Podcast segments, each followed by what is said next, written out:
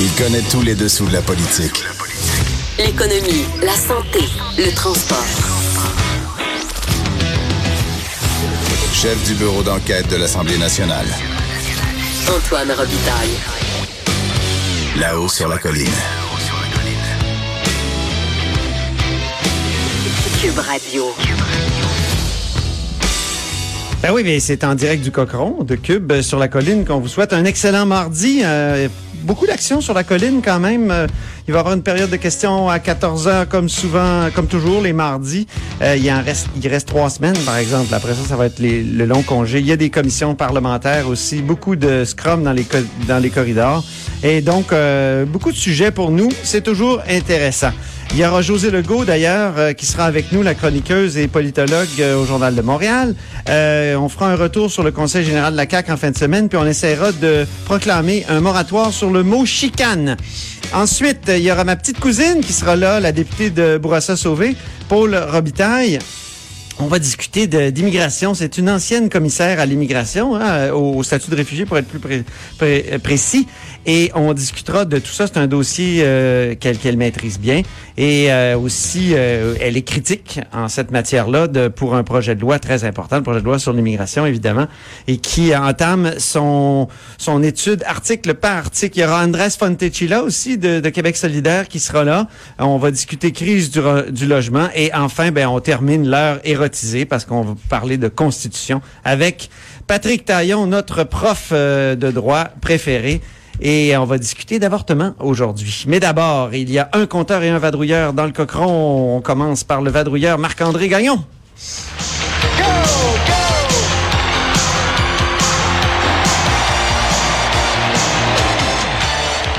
Eh oui, correspondant parlementaire et, et maritime, je dirais. Journal de Québec, Journal de Montréal.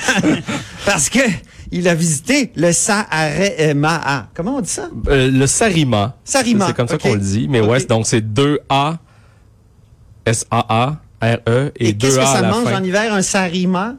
Euh, ben, c'est euh, c'est le glace. Ah ouais. c'est c'est le nom d'une euh, d'une des îles estoniennes où il a déjà servi Ah euh, par le passé. Donc c'est un navire, le Sarima, qui a été construit en 2010 en Norvège. Et euh, donc c'est la plus récente acquisition de la Société des traversiers du Québec, qui s'est finalement doté d'un navire de relève permanent qui va permettre d'offrir le service entre Matane, Bécomo et Godbout lorsque le FA Gautier, là, le, le, le, le traversier, le méga traversier le le italien, ouais, traversier au monde qui exact, au fonctionne à gaz, gaz, naturel qui produit liquéfié et, euh, aucun gaz à effet de serre ou très peu, très là, peu. fabuleux, mais qui actuellement Qui, en produit réalité, pas de euh, gaz à effet de serre parce qu'il marche plus. Ben c'est ça. le- donc il en produit pas beaucoup. Donc il est au chantier des vies depuis le mois de décembre dernier en raison euh, de bris au propulseur. C'est pas compliqué. Les deux propulseurs ont arrêté de fonctionner. Euh, on a réussi euh, en reprenant les pièces qu'on avait en, démontant les deux propulseurs à en refaire un. Mais là, il a fallu faire usiner des pièces pour en fabriquer un deuxième. Ce qui arrive dans le cas du FA Gautier, le navire qui devrait normalement faire le travail entre euh, Matane, et Godbout, euh, c'est que c'est un navire prototype. Donc, c'est ce qui fait que c'est aussi compliqué de le remettre en service. Et lorsque la Société des traversiers du Québec euh, s'est rendu compte, parce qu'on on- on ne prévoyait pas le ramener de toute façon avant septembre, on n'ose même plus s'avancer sur un retour en septembre, euh, puisque dans le fond, ben là, rendu là, la STQ se dit, tant qu'à y être, on va essayer de lui faire éviter son prochain arrêt technique annuel, un genre d'inspection annuelle que tous les bateaux euh, doivent euh, subir. Euh, et tout ça pour dire que donc la STQ devra miser gros sur son nouveau navire de relève, le Sarima, qui arrive tout droit d'Allemagne, parce que c'était là qui était amarré depuis euh, euh, depuis euh, un certain temps. Et les médias ont pu le visiter donc hier. Et, et toi, tu es les médias. Effectivement, j'en fais partie, semble-t-il. Euh, donc un As-tu navire. aimé ta visite? Ben oui, c'était intéressant. En tout cas, toujours T'as intéressant. le pied marin, toi. Ben moi, tu sais, j'ai- longtemps vécu euh, à Lévis. Oui. Et euh, le traversier euh, a fait plus de secret pour toi. partie pendant une bonne période de ma vie, de, de mon quotidien.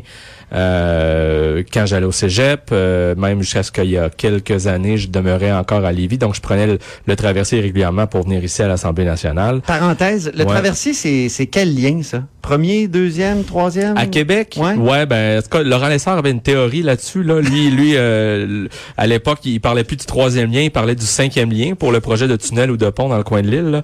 Mais bon, ça c'est un autre, do- c'était un autre referme tout de dossier. suite. Revenons au Sarima. Ouais, pour ce qui est du Sarima, euh, ben écoute, c'est un navire qui est résolument euh, plus récent que l'Apollo. Hein. L'éphémère est, est très rouillé, euh, traversier. euh, J'ai envie de rire depuis le début de ta qui n'a finalement fait que quelques traversées au début de l'année. Aucun bon sens. là. Ben c'est ça. Donc c'est une série de, de, de cafouillages, d'accidents.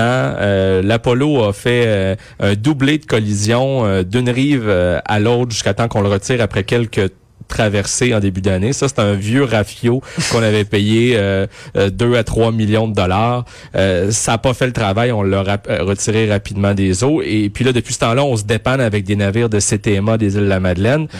Et bon, et bon, et etc., etc. Et là, c'est le Sarima qui va entrer en service à partir du mois de juillet. Donc, euh, moins de rouille que l'Apollo. Euh, on dit que sur le plan de la manœuvrabilité, les gens de la STQ qui ont pu l'expérimenter euh, lors de la longue traversée de l'Allemagne jusqu'au port de Québec, euh, donc ont été impressionnés par ses performances.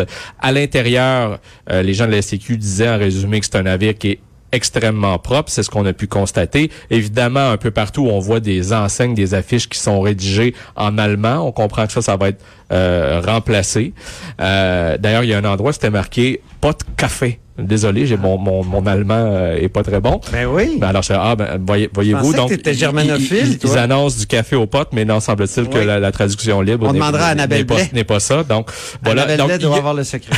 il y a des améliorations qui vont être faites, euh, mais mais pas tout d'un coup. Donc on fait vraiment l'essentiel. L'objectif c'est de le mettre en service le plus rapidement possible, mi-juillet comme je te parlais. Ben oui. Euh, et par exemple les lignes au sol, euh, au niveau du pont là où les voitures s'entassent, sont très étroites parce qu'elles ont été pensées en fonction de voitures européennes qui n'ont évidemment rien à voir hein, avec les camions qui font légion dans nos régions. Ben oui. Euh, alors, ce sera euh, à revoir, mais euh, peut-être éventuellement. Même chose pour les prises électriques européennes, là, qui, qui, qui sont qu'on retrouve un peu partout à, à Je l'intérieur du t'écoute, j'ai navire. l'impression que tu mettrais une cote d'environ 7 quand même à ta visite. Euh, ben, écoute, il faudrait. Je pense que l'important pour que pour les gens de de, de Matane euh, et, euh, et, et de la Côte-Nord, c'est que le navire fonctionne et qu'il assure le service. Donc, à savoir, euh, il est-tu beau, il est-tu pas beau? Moi, je pense que les gens ne seront pas déçus sur le plan de l'apparence. Confort. Maintenant, c'est vraiment euh, l'expérience qui euh, nous prouvera si la performance et la fiabilité est au rendez-vous. Euh, et puis après, ben, quand le FA Gauthier sera de retour, là, qui sera pleinement réparé, le Sarima sera un navire d'une dizaine d'années sera disponible. Il faudra voir ensuite où on va s'en servir. Parce que tu sais qu'un navire, lorsqu'il, même s'il n'est pas en opération, euh, il, il doit y avoir une équipe 24 heures sur 24 à bord. Ah oui. Donc, en ce moment, l'Apollo, dont la STQ euh, cherche à se départir, est amarré au port de Québec avec un capitaine à bord, une équipe. Le Sarima, c'est la même chose. Donc, lorsqu'il ne servira plus, ben, il, fa- il faudra lui trouver un nouvel usage et euh, ça pourrait euh, offrir l'opportunité, par exemple, peut-être d'offrir un service hivernal entre euh, Saint-Siméon et Rivière-du-Loup, ou encore de, de permettre un lien euh, avec Anticosti. Ça, ce n'est- bon, c'est des hypothèses. Il Ben. faudra voir le choix euh, que la, STK, la STQ fera pour rentabiliser son achat. C'est intéressant. Euh, voilà. Un peu plus de services euh, partout au Québec. On en a besoin. On a un gros fleuve euh, qui sépare le Québec. Exact. Qui est Et magnifique, qui est majestueux, mais il faut le traverser. Merci beaucoup, cher Marc-André à Gagnon, suivre donc. correspondant parlementaire et je j'insiste, maritime pour le coup, du Journal de Québec, Journal de Montréal. Et maintenant, c'est Jean-François Gibault, notre compteur et accessoirement directeur de la recherche à QMI, qui a le droit à une nouvelle chanson de présentation aujourd'hui.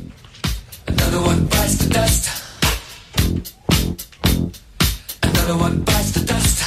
Another one. And another one.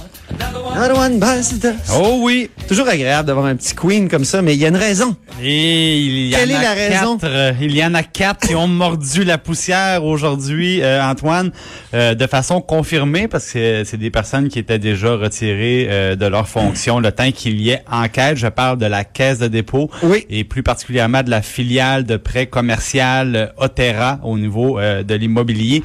Euh, donc voilà la, la, la, la haute direction euh, qui a été euh, fauchée littéralement par les, euh, les résultats de, de l'enquête qui a été dévoilée aujourd'hui par M. Mais rappelle-nous, c'était quoi ce- cette, cette division-là, là, Otera? Ben, Qu'est-ce que ça c'est faisait? C'est une division qui fait dans l'immobilier, plus précisément dans le prêt commercial. J'en parle au passé, mais elle existe encore. oui, elle, Oh, elle oui. existe encore, mais elle va, juste elle, que- elle va devoir être rénovée un Elle va petit changer de peu. visage. Oui, elle va devoir changer de visage. Et euh, une des choses qui apparaît clairement dans le rapport, c'est la nécessité que les exigences éthiques qui s'appliquent à la caisse de dépôt elle-même euh, s'appliquent dorénavant à ses filiales. On pourrait penser que c'est une évidence, mais Ouais. non, ce n'était pas le cas. Euh, les parlementaires à Québec ont voté une loi qui venait euh, qui venait fixer des balises très claires à la caisse de dépôt au niveau Ouais. éthique, transparence, et ainsi de suite. Et malheureusement, cela ne s'appliquait pas à ses filiales. Donc, il y avait comme euh, une gouvernance un peu à, à- à deux niveaux, à deux, deux standards différents. Et, À deux euh, vitesses. à deux vitesses et ça a peut-être un peu permis euh, la, la, la, la situation là, qui, qui avait été décrite par par notre bureau d'enquête au début de Bon, l'année 2019. c'est ça, ça faut le souligner quand même. Début Ben, de l'année euh, 2019, oui, on a fait une série de reportages au bureau d'enquête à là, partir du sur mois de, Otera. sur Otera à partir du mois de février donc en partant par le, le président qui était monsieur Graceffa Une recherche Euh, de Philippe Langlois. Une recherche, ben voilà, moi je voulais, je voulais féliciter évidemment, et bien sûr Hugo Jonca, mais euh, surtout dans ce cas-ci, l'équipe de recherche, les recherchistes du bureau d'enquête, qui ont fait un travail extraordinaire, Ouais. un, un vrai travail de fond comme on en voit rarement. Et le résultat, et là, Michael Sebia lui-même, c'est rare. Écoute, on va prendre le On compliment. va l'écouter. Oui. On va l'écouter, Michael Sebia, PDG de la Caisse de dépôt qui nous lance des fleurs. Le Journal de Montréal, franchement, a fait un bon travail. Euh, ils ont identifié euh, euh, des manquements euh, importants. Euh, donc, euh, ça, c'est ma réponse. Ben voilà, Ben voilà. Et on donc, aime ça. Et le, le- C'est toujours le- agréable. Si, ben oui, on aime ça, on va le prendre dans ce cas-ci. C'est, euh, je pense que c'était tout à fait mérité. Ouais. Et maintenant, si on entre dans le, le contenu du rapport un petit peu, euh, bon, la caisse avait mentionné avoir embauché Osler pour faire enquête. La première chose qu'on apprend, c'est que euh, visiblement la situation avait été prise effectivement très au sérieux. Quatre personnes de chez Osler, mais qui ont aussi requis l'accompagnement d'un cabinet euh, comptable euh, ben, de, de Lloyd, pour ne pas le nommer, euh, d'une équipe spécialisée en renseignement criminel, aussi d'une équipe de société spécialisée en renseignement économique, d'un éthicien. Alors ça, c'est des- un ensemble de personnes qui ont épaulé le cabinet Osler. Donc le travail euh, a été pris vraiment au sérieux. Est-ce qu'il y a un Et- rapport qui est public ou c'est uniquement a- euh, donc un communiqué? Il y a un extrait de rapport, il y a même un rapport de la firme euh, Norton Rose sur la, la, peu la réforme au niveau de la gouvernance qui est, euh, qui est proposée du côté d'Otera. Mais dans le rapport, c'est quand même très, euh, très explicite. On, on parle par exemple là d'une euh, d'une personne qui euh, s'est adonnée à des, des prêts privés avec un taux d'intérêt allant jusqu'à 78,20% C'est une des personnes qui quitte la caisse. On parle de prêts usuraires. On confirme des liens aussi avec des personnes euh, du crime organisé carrément. On parle de transactions en, en- en argent comptant, même avec des gens euh, près du crime organisé. Et euh, euh, on parle même, dans, dans le cas de M. Graceffa, de la confirmation qu'il a eu des échanges avec un de ses collègues d'une sous-filiale concernant des, des prêts qui touchaient ses entreprises à lui-même. Donc tout ça est confirmé par, euh, par le rapport externe. Ils sont allés plus loin que, que, que nos enquêtes ou ils sont Ben, ils ont juste fait que confirmer ce c'est- qu'on avait vu? C'est-à-dire, ils ils n'ont fait que confirmer ce qu'on avait déjà sorti, mais euh, avec des vérifications en profondeur. Il est question de même de, de, de rencontres aux États-Unis, ailleurs au Canada. Ah. Oh, c'est ça. C'était une enquête de, de grande envergure, essentiellement, qui ont confirmé ce qui avait été euh, les différentes nouvelles euh, du bureau d'enquête. Puis le résultat, ben, euh, Monsieur Sebia, je pense qu'il il y tenait beaucoup. Oui, on peut l'écouter d'ailleurs, il était vraiment fâché. Oui. Nous sommes à la caisse et également l'ensemble de nos filiales, nous sommes responsables des épargnes des Québécois. ils ont le droit de s'attendre aux plus hautes normes d'éthique de notre part, les plus hautes normes. C'est la façon dont on travaille tous les jours, tous les jours à la caisse. Et je ne vais accepter rien de moins. On peut pas dire qu'il est pas clair. Ben, On peut pas dire qu'il se défile. Non, Hein? et je pense que ce qui est le plus clair, c'est quatre congédiements. Hey. Euh, c'est ça qui parle le plus. Exactement. C'est la, la vraie conséquence.